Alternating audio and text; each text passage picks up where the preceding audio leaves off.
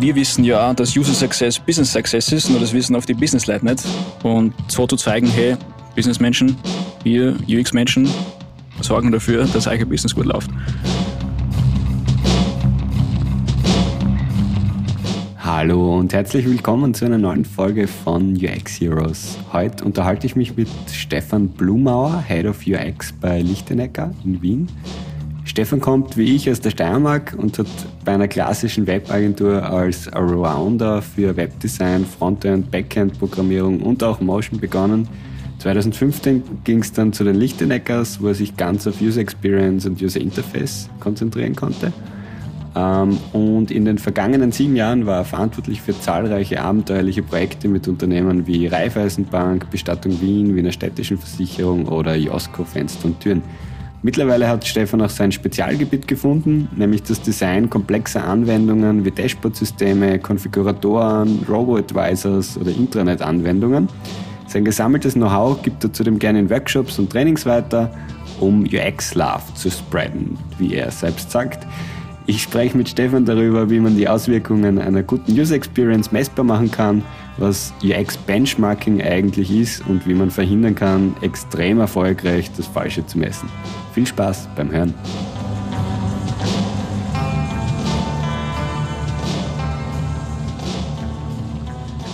Ich habe ein bisschen recherchiert und habe so was gelesen über dich. Und zwar hast du gesagt, ähm, unter deinem Blogpost steht das, wenn es weder IT noch Digitalisierung gäbe, wäre mein Beruf Seefahrer oder Tätowierer. äh, als guten Einstieg befunden in unserer Session. Und äh, meine erste Frage wäre, warum genau Seefahrer oder Tätowierer? Ja, das ist fast das, eigentlich das Gleiche. Aber irgendwie passt es ja zusammen, ne, weil Seefahrer sind tätowiert. Ja. Ja, Seefahrer deswegen, ich liebe das Meer und großes Hobby von mir ist Segeln. Und wir gehen auch in zwei Wochen segeln in Kroatien. Und also ich würde es irrsinnig spannend finden, auf so einem Fischkutter zu arbeiten oder irgendwie so ein riesen, ein riesen fettes Fischerschiff. Der Sturm, eines von meinen einer von meinen Lieblingsfilmen. Aber das ja, ich, ich stehe voll aufs Meer, voll auf die See, voll, voll aufs, auf Skifahren. Tätowierer deswegen, weil ich eigentlich als kleines Kind schon gern gezeichnet habe. Und ich finde, das kann ich relativ ganz gut, aber mein, mein Hand ist zu zittrig, so dass ich keine geraden Linien treffe. So daher. Ja, das ist beim Tätowieren vielleicht problematisch. Das ist problematisch, ja. Und, und gerade Linien wünscht. Genau, ja. Und deswegen bin ich nicht Tätowiergarten, ja. okay. Aber ich frage mich oft, das, also wie wäre es gewesen, wie wäre mein Leben verlaufen, wenn ich wirklich Tätowierer geworden wäre? Hm? Ja. Das heißt, du hast dann irgendwann die, die Abzweigung zum UX-Designer genommen. Genau, äh, beziehungsweise eben weil ich kreativ veranlagt bin oder das schon gemacht habe und immer jeder gesagt hat, du musst beruflich irgendwas Kreatives machen, irgendwas Künstlerisches, habe ich es dann eh probiert, quasi im Studium irgendwie die Richtung einzuschlagen. Witzigerweise hat es nicht geklappt und man tut den Graz auf der, auf der FH Ioneum äh, Design studieren, da hat es nicht passt. Ja, ich habe dafür auch noch Handzeichnungen abgegeben in der Bewerbungsmappe. Hat nicht passt, aber dann habe ich gesagt, okay, dann mache ich halt Informationsmanagement da hat es irgendwas gegeben in die Richtung digitale Medien. War jetzt nicht so künstlerisch, aber so war quasi der Einstieg in, den, in das ganze Digitale und, und habe geschaut, dass ich irgendwie während dieser Studienlaufzeit immer auf dem digitalen Mediensektor, auf dem gestalterischen bleibe und so ist dann der erste Kontakt mit Medienprojekten, äh, Usability-Testings und so weiter gegangen und ja, so ist das quasi dann entstanden in Graz, ja. Spannend. Das heißt, du hast die im Studiengang Informationsdesign wahrscheinlich dann beworben, oder? Genau. Zweimal sogar im Master dann nochmal, weil ich gesagt habe, also eigentlich interessiert mir das Informationsmanagement nicht. Ähm, nochmal probiert, hat es wieder nicht geklappt. Da habe ich mir gedacht, ja, fuck it, ich schaff's ja irgendwie so, ja. Und er hat trotzdem, er hat passt, ja. Also es geht auch auf Umwegen. Ja, lustig. Ich habe genau den studiert. Also, Informationsdesign, wirklich? Ja, genau. Okay. 2007 ja. Ah, Schön. Gratuliere, dass du es geschafft hast. Ja, danke. Bist mein Idol, ja. Sehr nett. ja, es haben sich echt viel beworben. Also da haben 400, 400 Leute, glaube ich, äh, zu meiner Zeit haben, wollten da in den Studiengang rein. Ne? Ja, Nein, es war sehr viel. Man, ich muss ehrlich sagen, eigentlich hat mich immer Industriedesign interessiert wegen diesem Zeichnen-Thema, aber da habe ich zu der Zeit zu wenig Selbstbewusstsein gehabt, dass ich mir da durchtraue, weil es war so von wie viel hundert Bewerbern werden nur 18 genommen oder so in die Richtung. Und das war auch nicht die Wahl zwischen, also wenn du das jetzt nicht schaffst, dann hast du keine Option B. Das heißt, was tust du dann? Ja, wäre spannend gewesen, was das braucht hätte. Also ich finde das nach wie vor sehr faszinierend. Aber durch das und da ich die Bücher trotzdem gelesen habe von dem Studiengang, habe ich auch wieder gemerkt, hey, eigentlich ist es sehr, oder ich lese es jetzt wieder, weil das, was die Industriedesigner machen, ist ja auch nichts anderes als User Experience Design und auch der iterative Workflow, wie du musst einmal studieren, du musst dir das ausdenken, du musst testen, du musst zeichnen, du musst wieder testen. Vor allem Usability extrem wichtig. Sieht man, wie das alles gut zusammenhängt. Also voll spannend. Mhm. Okay, also jetzt gibt es IT und Digitalisierung und du hast nicht, äh, bist jetzt weder Seefahrer noch Tätowierer geworden. Jetzt dein offizieller Titel habe ich gesehen, Head of Experience. Head of Experience, ich weiß nicht, wie ich mich benennen soll. Wir sind in unserer Agentur hat Titel eigentlich auch keine wirkliche Aussage oder so. Also im Endeffekt bin ich UX, UI-Designer und mittlerweile halt der Teamlead von uns und habe zwei super coole Designerinnen, mit denen ich das mache. Und ja, also eigentlich bei uns Head of UX, UI, wenn man so sagen möchte und Teamlead. Mhm. Wie schaut so ein typischer Tag bei dir aus und was war das letzte Projekt, über das du berichten kannst und darfst?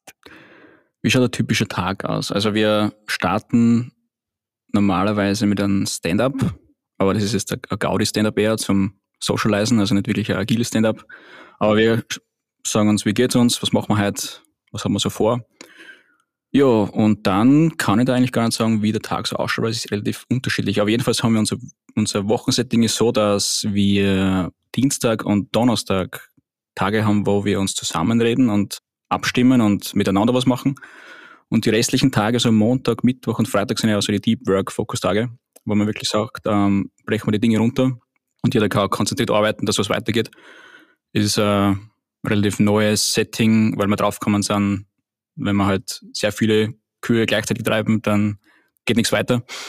Und ja, so haben wir unseren Prozess ein bisschen umstrukturiert. Aber grundsätzlich beginnt es mit, mit sowas und dann Meetings oder Deep Work, je nachdem, was für Tag das ist, oder Kundenmeetings, Teammeetings, Abstimmungen, QA, was halt gerade anfällt und was am Plan steht. Ja. Und die letzten Projekte, ähm, man erzählen kann über alles. Passen würde sicher GS1 Austria Web Relaunch oder das Kundenportal für die Wiener Städtische. Also ist einiges dabei. Und, und das ganz letzte, was ich gemacht habe, war der Online-Haushaltabschluss für die Wiener Städtische, also Versicherung. Das waren so die letzten Themen. Seid ihr remote, teil-remote, voll im Office? Wir haben gesagt, an diesen Tagen, an denen wir halt das Teamwork machen, Dienstag und Donnerstag, ist es eher so Anwesenheit im, im Office. Der Rest ist frei. Bei uns ist es sowieso so, dass die meisten oder fast alle sehr gerne im Büro sind, weil uns während Corona haben wir gemerkt, dass uns das Teamgefüge sehr fehlt. Also wir sind sehr starke Office-Fans, weil wir das brauchen, den Austausch rausgehen aus den vier Wänden. Und ich selber habe gemerkt, wenn du im zwei Jahre lang in einer 50 Quadratmeter Wohnung sitzt und da drinnen Homeoffice machst, du musst mal raus und es ist schon sehr, sehr cool, wenn du wieder ein schönes Office hast mit und du gehst da raus und hast Spaß mit deinen Teammitgliedern. Aber grundsätzlich ist es sehr frei. Okay, wir haben uns halt gemeinsam ein Thema überlegt, glaube ich, das eh jeden da draußen betreffen wird, der in Richtung UX was macht, nämlich woher weiß man eigentlich, wenn man jetzt ein tolles User Experience Projekt gemacht hat, dass das, was man da am Schluss abgeliefert hat, auch wirklich einen Impact hat. Und ich glaube, dass das, also zumindest meiner Erfahrung nach, vor allem bei größeren Konzernen natürlich ein Riesenthema ist, dass man sagt, okay, wir haben jetzt Ressourcen investiert, wir haben da jetzt viel Geld ausgegeben für User Research, User Testing, User Interface Design, was auch immer, den ganzen User-Centered Design Prozess, weil uns irgendwer erklärt hat, das, das macht man so, das ist gescheit mit Leuten reden und Feedback einholen und äh, nicht gleich bauen. mhm. Aber jetzt ist da ein schönes Interface rausgekommen, das schaut ein bisschen anders aus als das, was wir vorher gehabt haben. Nur ist das jetzt wirklich gut? Ist das schlecht? Wie kann man das bewerten? Wie kann man den Erfolg von unserer Arbeit bewerten?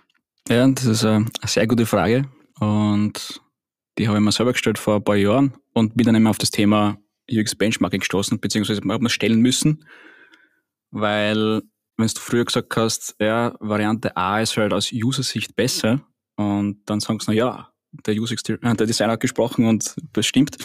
Äh, das geht halt nicht mehr. Und du musst dich doch irgendwie damit befassen, hey, ähm, was ich da mache, muss ich irgendwie erklären können, was hat das für Auswirkungen oder was macht das eigentlich? Und was ist da wichtig? Oder es hat da eingehend mein Mindset verändert, dass man sich von Anfang an, bevor ein Projekt anfängt, also wirklich beim Start damit befassen muss, was möchte man eigentlich schaffen damit? Also wenn ein Feature herkommt oder irgendeine Aufgabe, irgendein, irgendein Relaunch oder irgendwas halt, ja. Und in unserem Setting in der Agentur ist es oft so, die Kunden kommen, ja, wir brauchen eine App, wir brauchen einen Relaunch, wir brauchen eine Webseite und es muss intuitiver werden, es muss besser werden. Ja, eh, aber was heißt das jetzt konkret? Und da muss man halt nachbuddeln oder nachfragen und so lange halt durchfragen und, und diskutieren und sprechen, bis man halt einmal draufkommt, was ist es eigentlich oder was ist wirklich der, der Schmerzpunkt, warum macht man das? Und also eigentlich muss man wirklich Analyse betreiben, ja, und also die Research, echte Research und keine Fake Research, damit du auf diese Probleme draufkommst. Und wenn du das rausfindest, dann ist es eigentlich eh schon aufgelegt. Also das ist das Ziel. Zum Beispiel jetzt dieser Relaunch von, was wir mal gemacht haben von GSS Austria, das sind die, ist das Unternehmen, das die Strichcodes fabriziert für Österreich. Also jeder, der irgendwas verkaufen möchte, braucht einen Strichcode. Und es gibt nur eine Quelle, die die offiziellen Strichcodes äh, ausgibt, das ist GS1, GS1 Austria. Und die haben mir gesagt, sie brauchen einen Relaunch. Und weil es ist halt schon, ja, benutzerfreundlicher, intuitiver, aber was genau heißt das jetzt? Was heißt intuitivere, benutzerfreundlicher oder was heißt bessere Navigation? Und dann durch die Analyse sind wir draufgekommen, dass eigentlich besser heißt, die aktuellen Probleme sind, keiner kann navigieren.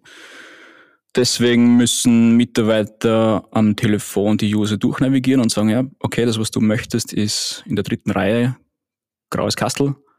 Und ja, das heißt, sehr viel Zeit von einem Mitarbeiter ist eigentlich dafür verwendet worden, um User zu navigieren oder Download-Links zu verschicken per Mail, die eigentlich, ja, die du finden solltest von der Navigation. Das heißt, konkrete Probleme. Und wenn du das weißt, weißt du schon, was das Ziel ist. Und dann kannst du schon sagen, okay, wir müssen irgendwie schauen, dass die Zeit, die der Mitarbeiter in der Arbeit ist, nicht für das verwendet, sondern durch eine gute Navigation entlastet wird. Und die Website das macht, was sie machen soll. Und der Mitarbeiter eigentlich das machen soll, was er machen soll oder was sie machen soll.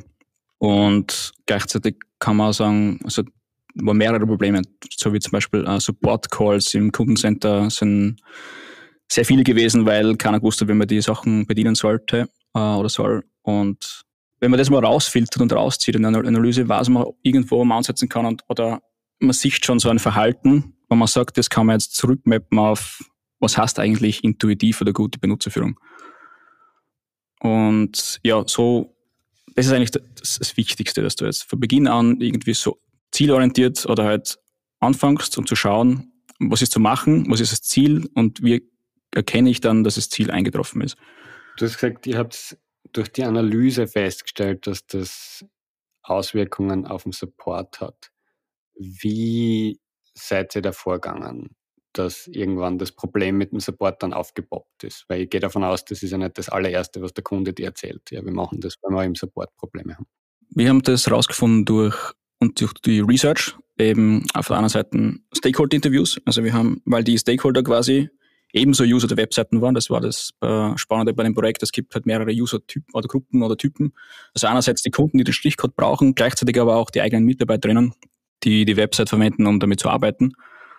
Und die haben uns dann quasi erzählt, hey, ja, ähm, was ich alles machen muss. Ich muss quasi fast jeden Tag irgendwen durch die Website navigieren und dann praktisch per Telefon erklären, wo er was findet. Ich muss Download-Links äh, verschicken.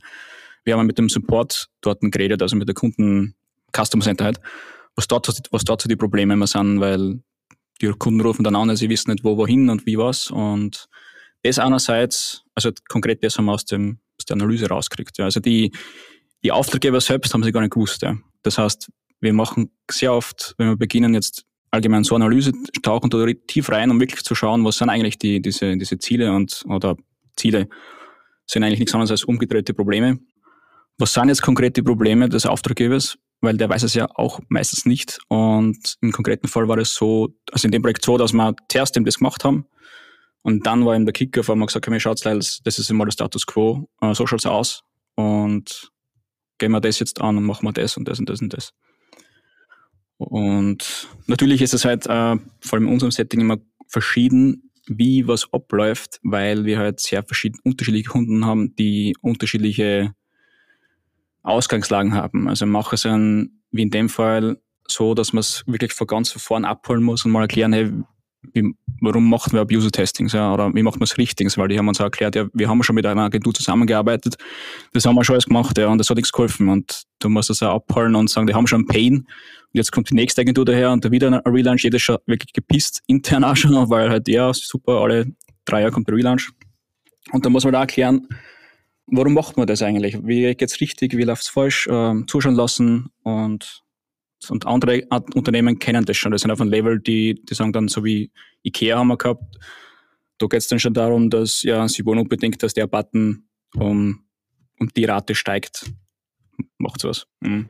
Ja, ist abhängig von ähm, dieser UX-Maturity vom Unternehmen genau. wahrscheinlich. Ab, mh, voll, ja. Wo steigen wir ein? Ist die Wertschätzung schon da? Ist die Erfahrung vielleicht schon da? Absolut, ja. Oder fangen wir da bei Null an? Mhm. Dementsprechend müssen wir wir den Prozess anpassen. Das finde ich ja immer so toll, dass wir eigentlich auch auf Kundenseite mal Research machen und versuchen zu verstehen und dann zu überlegen, wie kann man da am zielführendsten kommunizieren. Ja, ja spannend. Äh, ich finde vor allem auch das Thema Support super interessant und du hast es eh richtig gesagt, meiner Meinung nach, nämlich den Kunden ist einfach das, das Problem teilweise gar nicht bewusst, obwohl es offensichtlich wird, sobald man mal einem Support-Mitarbeiter zuhört. Also das finde ich immer so toll. Du setzt dir mal hin, also das ist auch eines der ersten Sachen, die wir immer machen, Support Center. Was, was kommt da rein?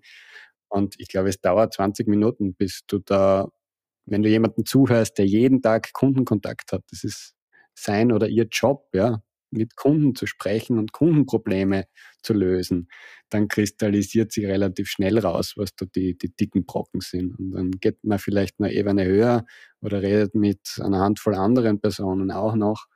Aber User Experience Probleme und Usability Probleme, die ähm, haben, kommt man vor, immer wirklich einen großen Impact auf, auf Support, was ja klar ist, weil wenn irgendwer Absolut, das nicht ja. verwenden kann, braucht er menschliche Hilfe und ist ja auch für die Support-Mitarbeiter nicht sonderlich zufriedenstellend, kann ich mir vorstellen, wenn sie nichts anderes tun, als äh, quasi das verlängerte Werkzeug von der Website zu sein.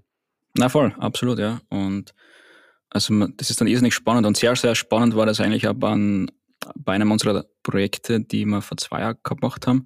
Das war für ein Logistikunternehmen und da war das auch so, dass Dreh- und Angelpunkt war, war diese Auftragsmaske, wo man halt als, als Kunde oder als, als Kunde von dieser Logistikfirma die Aufträge eingibt, damit dann die Dispo planen kann und die Trucks verschickt und quasi die, die Sachen ausliefert. Also ich kann zum Beispiel sagen, ich möchte meine Waren verschicken und organisiere das Logistikunternehmen, hau die Aufträge rein, die kommen dann zu mir zum Mittag und schicken das aus. Und da war es eben so, dass diese Auftragsmasken schon wirklich, wirklich, wirklich katastrophal grauslig war.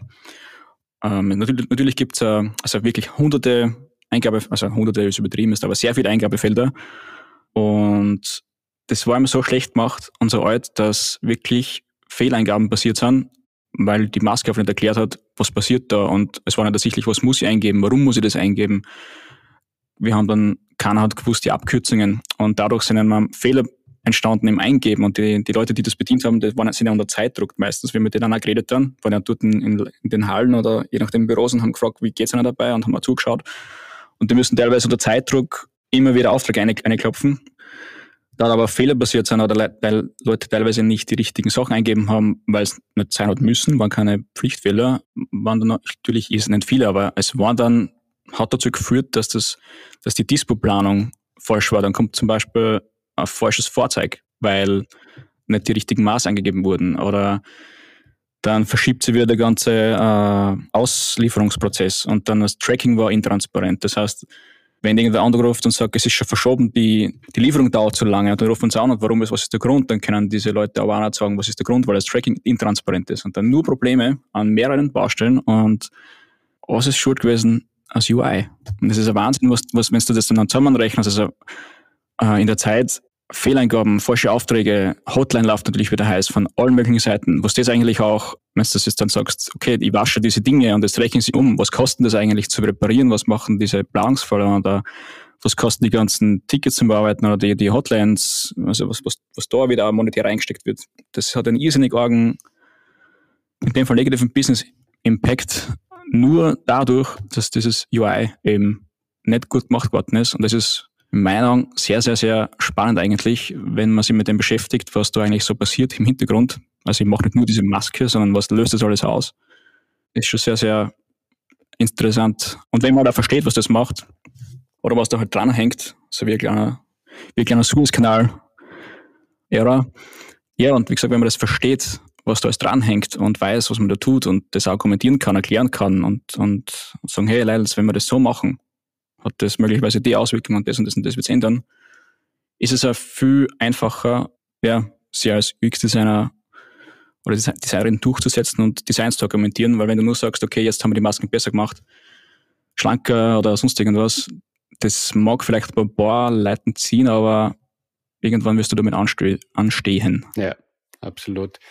Ja, und gerade beim Support, du hast es in deinem Blogpost, den wir eh verlinken werden, dann in den Shownotes, hast du ein super Praxisbeispiel reingeschrieben. Wenn wir jetzt beim Support bleiben und sagen, wir geben diesem Support-Call einfach einmal einen, einen Wert, an, du hast 50 Euro angenommen und wir reduzieren jetzt die Rückfragen, dann multipliziert sich das ja enorm auf. Du hast da eine Rechnung gemacht mit dir, stell dir vor, es sind 30 Calls am Tag am Anfang, 30 Tage, jeder Call kostet 50 Euro runtergerechnet, jetzt als Hausnummer. Dann bist du bei 45.000 Euro. Und wenn du jetzt schaffst, durch Maßnahmen, sei es jetzt die Maske redesignen ähm, oder so wie in eurem Fall von dem Beispiel mit den Strichcodes, vielleicht die Website-Prozesse überarbeiten, dass mehr im Self-Service geht und die, die Kunden gar nicht anrufen wegen gewissen Problemen, weil sie das auf der Website selbst lösen können. Und man reduziert das runter, dann ist man bei 30 Tagen 10 Calls, 50 Euro, 15.000 Euro. Das heißt, das ist ein Unterschied von 30.000 Euro. Und 30 Calls am Tag sind jetzt nicht unbedingt viel für äh, ein großes Unternehmen, aber dieser Multiplikator, was das für Auswirkungen hat. Und so wie du sagst, es geht ja dann noch weiter. Da ist ja die Kundenzufriedenheit noch gar nicht eingerechnet. Ja. Bis hin zu wieder ja, Bestellungen, also Käufen, die nachher noch einmal kommen, weil, weil das nicht passt. Also ist enorm, ja. Und ich glaube, dass das eh bei dem ganzen UX, Benchmarking, Metrics, Messen etc., dass das eigentlich das Geheimnis ist, dass man sagt, ja, wir, wir verbinden jetzt die User Experience Ziele mit dem Business Impact. Wir zeigen dir jetzt, schau, wenn wir da eine Schraube drehen, wenn wir da beim Interface was ändern, dann hat das Auswirkungen auf Support, dann hat das Auswirkungen auf ähm, die Wiederkaufrate, Auswirkungen auf Zufriedenheit, äh, Mitarbeiterkosten etc. Und das sind ja alles Größen, die sind ja höchst relevant für einen Unternehmer und wahrscheinlich auch für, ja, für das C-Level oberhalb, weil die tun nichts anderes, als sich die Zahlen anzuschauen den ganzen Tag. Genau, genau, wie du sagst. Es ist ja im Endeffekt, ist es so, es geht ums Geld. Also entweder machst mehr draus oder weniger. Oder halt du schaffst Zeit oder ja. Es geht um das. Und bei uns UX-Designern geht es halt meistens um die User. Also wir stehen für den User Success ein und wir wissen ja, dass User Success Business Success ist, nur das wissen auf die Business-Leute nicht.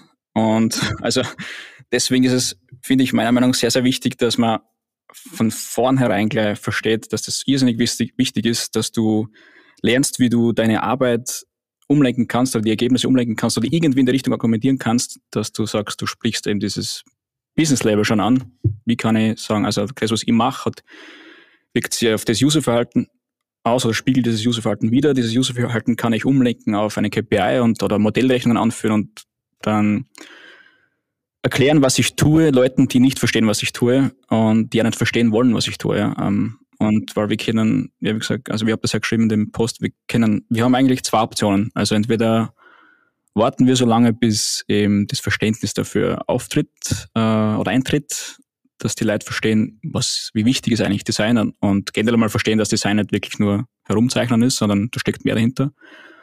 Oder wir beschleunigen das Ganze und beschäftigen uns eben damit, dass das, was wir tun, nicht nur Designsysteme sind, nicht nur User Journeys aufzeichnen, nicht nur Research, nicht nur Screens bauen, sondern dass das, was wir machen, hat eigentlich irgendwo Auswirkung, eine businessrelevante. Und so zu zeigen, hey, Businessmenschen, wir UX-Menschen sorgen dafür, dass euer Business gut läuft. Absolut. Ja, ich muss immer äh, über diese 10 Heuristics nachdenken vom Nielsen, also diese ähm, 10 Usability Heuristics, die er da etliche Jahre ist das etliche Jahre, ja. hatte. Mhm. Und eine davon ist Speak the User's Language, ähm, relativ weit oben. Ja. Und wenn man das jetzt übersetzt auf unsere Arbeit und unsere Kommunikation, dann heißt das, wir müssen natürlich so kommunizieren, wie die Businessleute, um jetzt bei dem Begriff zu bleiben, sprechen.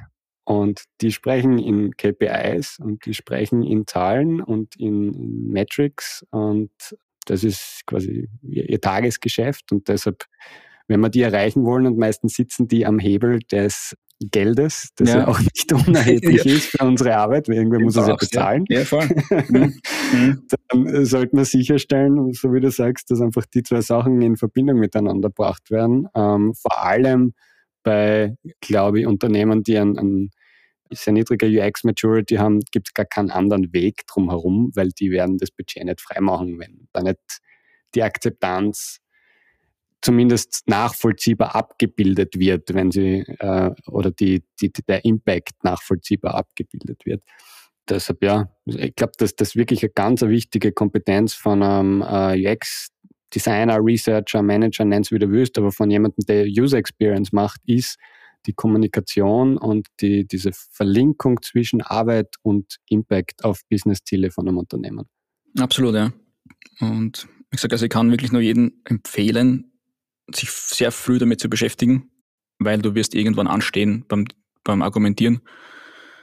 Und irgendwann wirst du halt auch mit C-Level auf dem Tisch sitzen und dann musst du halt auch irgendwas sagen können. Ja? Und wenn du halt daherkommst mit deinen, ja, es ist jetzt ein besserer und empathischerer Zugang haben wir jetzt und uh, der Flow ist viel einfacher. Also das ist dem wurscht. Und auch für dein eigenes Wohl oder sagen wir so, für deine eigene Zufriedenheit im Job solltest du verstehen, dass was du machst, eben Auswirkungen hast auf Business und nicht nur auf das eigentliche Design konzentrieren oder nur auf die Arbeit.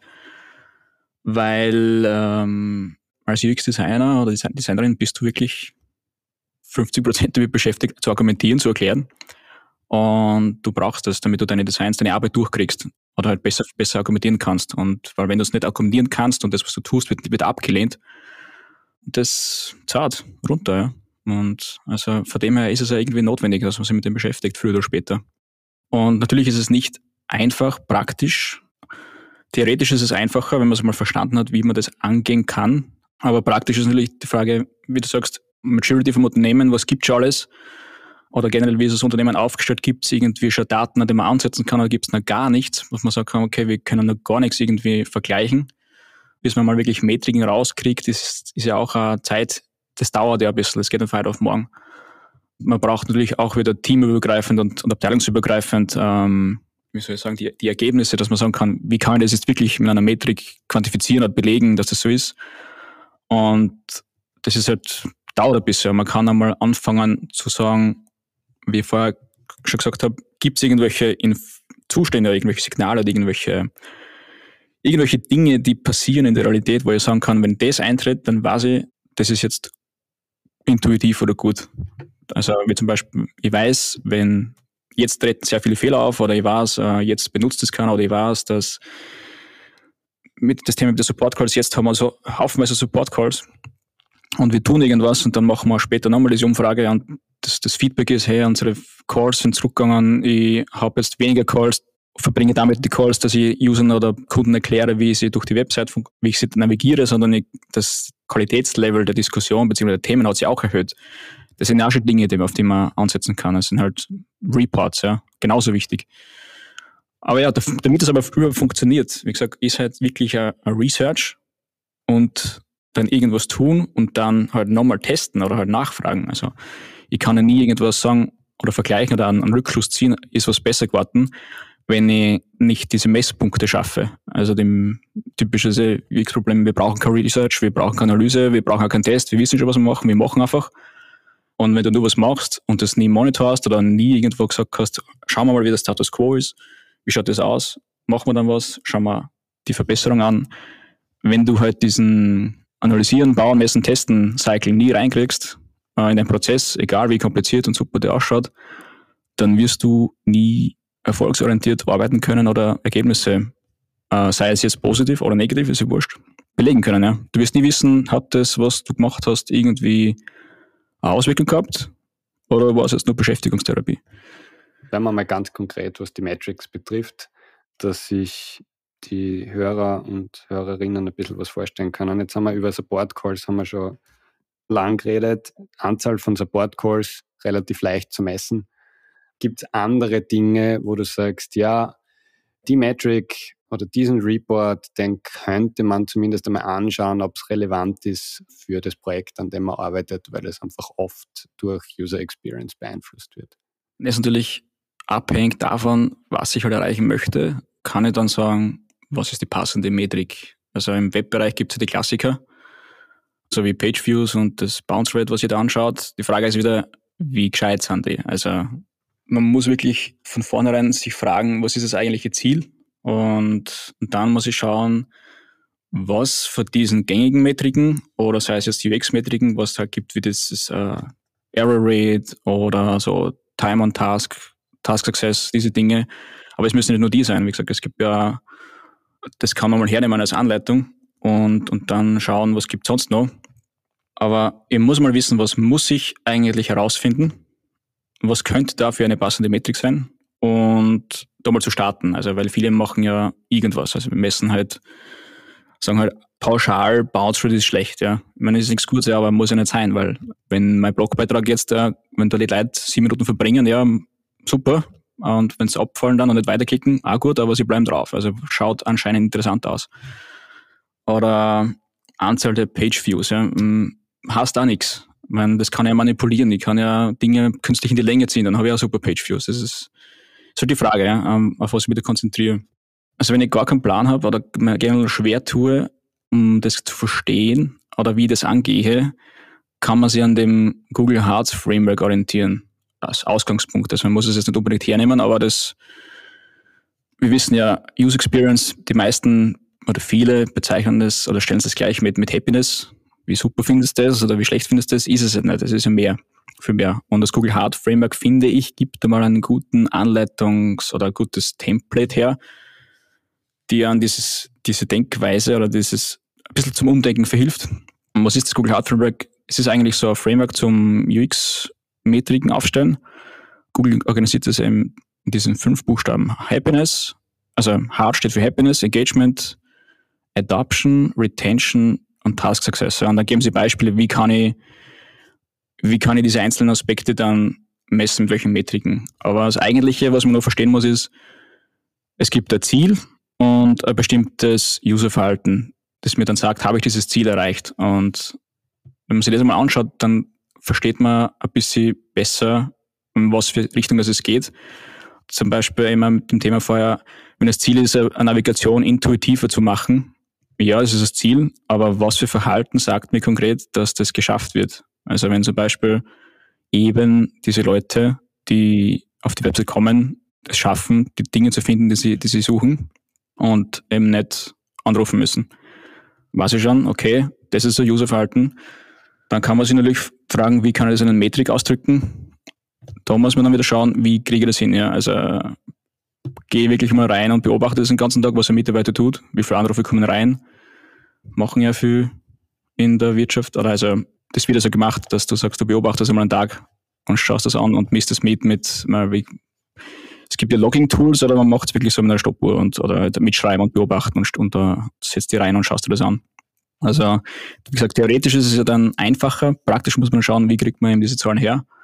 Aber zumindest ist es ja schon mal gut, so mit dem Denken an dieses zielorientierte Metriken herangeführt zu werden, weil es verstehen einige noch nicht sehr gut. Auch die Auftraggeber nicht und sich mit dem einmal anzunähern, dem, hey, was müssen wir machen? Was sind die richtigen Größen? Was sind die richtigen Dinge, auf Signale, auf die wir hören müssen? Was ist vielleicht komplett falsch? Was ist zu hinterfragen? Was ist äh, auszuwechseln an, an, an, an Metrik? Ich habe vor kurzem erst von, der, von dieser David Lewitt was gehört über, das war ein mit den Dating-Apps, wo was ich gesagt habe, da gibt's also eine falsche Metrik wäre zum Beispiel, wenn du diese Anzahl an Profilen erhöhen möchtest, die ein User sieht, kann man erhöhen. Aber eigentlich ist es nicht das Richtige, weil was macht der, was, ist, was möchte der User, der User mit einer Dating-App? Er möchte ja einen passenden Partner finden. Wenn der jetzt 30 Profile anschaut oder 40, äh, der wird nicht zufrieden sein. Also das ist kein User Success. Also das wäre eine falsche Metrik. Da müssen wir sich eh anschauen, wie viele Partner oder wie viele User finden, gehen wieder mit einem, also löschen die App, weil vielleicht, muss man halt nachfragen, äh, sie das gefunden haben, was sie gesucht haben. Aber das wäre halt eine falsche Metrik. Ja. Also man kann sich damit die falschen Metriken sehr verbrennen. Mhm. Ich glaube, dass das wirklich ein großes Risiko ist, weil ähm, du hast die Bounce Rate vorher angesprochen. Also Bounce Rate äh, heißt ja, ich komme auf eine Seite und gehe gleich wieder. Mein Lieblingsbeispiel dazu ist die FAQ-Page, wo man sagt, ja, wir müssen Bounce Rate optimieren, eine hohe Bounce Rate ist schlecht. Nur eine hohe Bounce Rate auf einer FAQ-Page, das heißt, viele Leute, die von dieser einen Seite, die eine konkrete Frage beantwortet, wieder weggehen, würde zumindest die Hypothese nahelegen, dass sie gefunden haben, was sie gesucht haben, was eigentlich der Zweck von dieser FAQ-Seite ist. Ja, also da, da muss man wirklich aufpassen, ja, dass man nicht sehr erfolgreich das Falsche misst. Voll, wie du sagst, man muss richtig aufpassen und man muss auch schauen, dass man es vielleicht kombiniert. Also, wie heißt das? Die Triangulieren, glaube ich, heißt das mit einem professionellen Ausdruck. Zum Beispiel die letzten 30 Tage oder so, ja, super, 30 neue User, ja, aber wenn du es dann vergleichst mit wie viel sein abgehauen, kann das vielleicht, vielleicht, sondern sehr sicher sogar, wenn es mehr sind als, als happy neue User, dann machst du aber schlecht, ja. Absolut. Was kann jetzt jemand machen, der sagt, ja, interessantes Thema, UX-Benchmarking, diese ganze Business-Relevanz von meiner Arbeit möchte ich irgendwie besser kommunizieren können. Was kann der machen oder diejenige, abgesehen von Google Hard Framework, recherchieren, bei einem super Blogpost lesen ähm, und wahrscheinlich den Podcast anhören? was, was können die machen? Ja, ich meine, das, das wäre mal ein guter Anfangspunkt, weil ich habe auch so gestartet. Also generell mal, mal schauen, was gibt es an und für sich für Metriken, was kann man verwenden, was messen alle. Dann eben das mit dem Hard anschauen und dann wirklich sich selber fragen, also beim nächsten Projekt von vornherein schauen, also wirklich bevor das Projekt fängt, beim Briefing anfangen, hey Lyles, was ist das Ziel? Ja, eine Website. Okay, aber warum? Und dann immer weiter bauen, bis irgendwas ist, ja. Und wenn du da drauf kommst mit dem Kunden, wir wissen irgendwas nicht, passt, dann finden wir das in der, in der, in der Research raus, ja. Und dann kann man immer die, die Ziele aufschreiben und, und wie gesagt, wenn es auch nicht quantifiziert werden kann, es reichen ja mal irgendwelche Statements oder Erfolgs-, also Insights. Ich möchte irgendeinen Zustand verbessern. Aber es, das einmal verstehen, es gibt die richtigen Ziele aufsetzen, zu schauen, durch welches Verhalten sagt mir, dieses Ziel kann ich beeinflussen oder welches Verhalten zahlt auf dieses Ziel ein und dann konkret auf das hinarbeiten. Aber es fällt und steht wirklich von Anfang an, dass man da wirklich schon die ersten, das alles mal aufsetzt und, und mit der richtigen Denkweise angeht und dann auch schon mit der Analysephase den ersten Messpunkt setzt, sei es jetzt mit einem Fragebogen, mit einem Usability-Test oder sonst irgendwas. Man muss irgendwie den jetzigen Status quo erheben, dann was tun und dann natürlich mit demselben metrigen Set oder mit demselben Fragenbogen, mit, demselben, mit denselben Fragen halt dann schauen, nachher in einem Test hat sich da was verändert, weil wenn ich das verändere, dann, wenn ich die Metriken verändere oder die Fragen verändere vom Fragebogen, dann weiß ich wieder nichts. Also, und grundsätzlich ist ja überhaupt kein schwieriges Thema, weil schau nur in dem privaten Bereich, wenn du sagst, du möchtest jetzt wissen, hast du zugenommen oder du möchtest Körpergewicht zunehmen, was musst du machen? Heil auf die Waage stehen, damit du weißt, wie schwer bin ich heute, dann muss ich halt irgendwas essen und nach zwei Wochen am besten nochmal und dann weiß ich das. Und das gleiche Prinzip ist es eigentlich für alles, was man da tut. Ja. Und also, es ist es, das Prinzip ist ja nichts Neues. Und das muss man irgendwie schaffen, umzulenken auf unser Business und eben die richtige Metrik finden. Weil wenn ich sage, ich, ja, ich kann nicht rausfinden, indem ich meinen kleinen Zeichen abmesse, ob ich schwerer geworden bin. Ich muss schon die Kilogramm nehmen. Und das, das Denken einfach, das ist ums Umlegen auf uns, weil so kompliziert ist es nicht. Und dann schauen, wie kriege ich die Sachen und Informationen, Insights, die ich brauche. Sehr cool. Gibt es abschließend ein Buch, das du gerade liest oder gelesen hast oder sagst, super spannend, äh, ist empfehlenswert? Ja, das letzte, was ich gelesen habe, war dieses UX-Design vermitteln vom Greener. Hast du das auch? Ich weiß es gar nicht. Da geht es ja jedenfalls darum, wie man UX-Design argumentiert und mit Stakeholder zusammenarbeitet. Und ich finde es sehr gut und hat auch mir einige Dinge aufgezeigt, wo ich gesagt habe, das habe ich früher sehr falsch gemacht oder, oder hat mir ein bisschen Verständnis gegeben äh, und im Bereich Zusammenarbeit mit Stakeholdern. Das ist sehr cool. Und was ich jetzt dann lesen werde, sind diese Bücher von der Debbie Lewitt ist aus Delta CX, äh, wie heißt das? Delta CX, glaube ich. Die hat mir, also die schreibt mir sehr coole Sachen und ich habe vorgestern einen coolen Beitrag von ihr gesehen, also Microlesson auf LinkedIn zum Thema UX Matrix und die hat das auch sehr, sehr cool gemacht. Die ist sehr, sehr cool drauf und man kann sehr viel lernen für ihr.